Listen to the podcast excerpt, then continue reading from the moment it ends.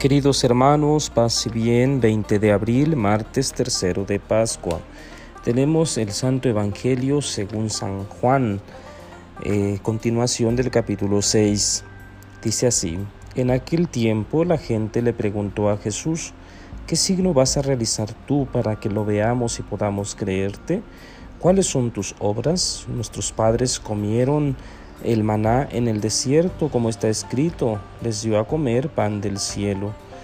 Jesús les respondió, yo les aseguro, no fue Moisés quien les dio pan del cielo, es mi Padre quien les da el verdadero pan del cielo, porque el pan de Dios es aquel que baja del cielo y da la vida al mundo. Entonces le dijeron, Señor, danos siempre de ese pan. Jesús les contestó, yo soy el pan de la vida. El que viene a mí no tendrá hambre, y el que cree en mí nunca tendrá sed. Palabra del Señor, gloria a ti, Señor Jesús. Queridos hermanos, nuevamente estamos en el capítulo 6, en el discurso de pan de vida que el evangelista Juan nos ofrece. Ahora tenemos eh, una pregunta curiosa de parte de la gente que sigue a Jesús pidiendo un signo, preguntando por un signo para fundamentar su fe, para creer. Entonces Jesús ya había realizado signos, eh, no, no entendemos por qué esta gente sigue preguntando. Bueno, eh, ¿cuáles son tus obras? Les, le preguntan. Eh, hablan del maná, entonces, porque la intención de Juan es presentar el pan del cielo, que es Dios, que es Jesús. Bueno, este, tenemos un recuento pues aquí de la escritura en donde se nos narra que eh, la gente, el pueblo, come del pan eh, del cielo llamado maná. Entonces eh, Jesús explica que no fue Moisés, que es Dios, que es el Padre quien dio ese maná, pero ahora, sí, que ese, ese pan, ese pan del cielo, este, es el mismo. Entonces, queridos hermanos, ¿qué podemos aprender nosotros de este texto, ¿sí? Eh, de esta pregunta de los discípulos, de este deseo de la gente que lo sigue. Ciertamente sí, son personas que tienen sus dudas, que tienen muchas inquietudes, eh, desean obtener más signos para creer, pero este, Jesús ya en este versículo del 30 al 35 afirma pues que Él es el pan de vida entonces, eh, el que coma de él, el que vaya con él, no tendrá hambre, ¿sí? Nunca más tendrá sed. Entonces, eh, la gente les dice, le, dice a Jesús, ¿verdad? Señor, danos siempre de ese pan. Bueno, pues un poco eh, para rescatar lo que podemos aprender de este texto, de este evangelio presentado para nosotros en la liturgia.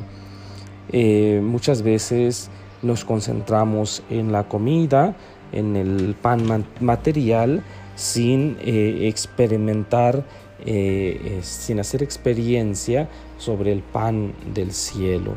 Entonces, eh, este pan del cielo no es otra cosa más que la Eucaristía. Esa es la intención de Juan y eso es lo que debemos aprender. Jesús mismo lo afirma, pues yo soy el pan de vida. Ya no hay otro pan, ya no va a haber otro tipo de pan, ya se nos ha dado el pan único de vida. Entonces, este texto lo escuchamos normalmente em, en los funerales, en, las misas exequiales. Entonces, em, ¿por qué? Porque al final de nuestra vida eh, seremos juzgados por eso, ¿verdad? Si realmente nos alimentamos eh, del pan sabroso que es Dios, que es Jesús, ¿verdad? Porque Él mismo es una promesa de Él. Si comemos de Él, si nos alimentamos de Él, tendremos vida, vida eterna, ¿no? Vida para siempre. Entonces, eh, ojalá que en este día podamos hacer conciencia sobre este don inmenso, este don, este don tan grande de la Eucaristía, dada para toda la iglesia y que está encomendada pues a todos nosotros. Eh, se nos da por medio de los sacerdotes y que podemos nosotros eh, libremente aceptar o no, ¿verdad? Que necesitamos prepararnos, claro que sí. Eh, con una buena confesión podemos acercarnos a comer de este pan. Bueno, pues que el Señor nos conceda la gracia de poder agradecer siempre este don, este pan que es Jesús y que nunca nos falte de este pan.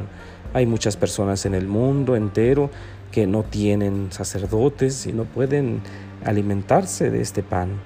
Entonces nosotros aquí lo tenemos así a la orden del día, en muchísimas iglesias, este, en, nuestro, en nuestra ciudad, en nuestro estado, en nuestro país, y a veces eh, no nos acercamos, hacemos desidia. Entonces ojalá que podamos recuperar este deseo de Dios, este, de que nos alimentemos de Él porque las consecuencias, los frutos eh, son muchísimos. Bueno, pues no desaprovechemos esta oportunidad que la iglesia, que Jesús mismo nos ofrece. Paz y bien, y la bendición de Dios Todopoderoso, Padre, Hijo y Espíritu Santo, descienda sobre ustedes y permanezca para siempre.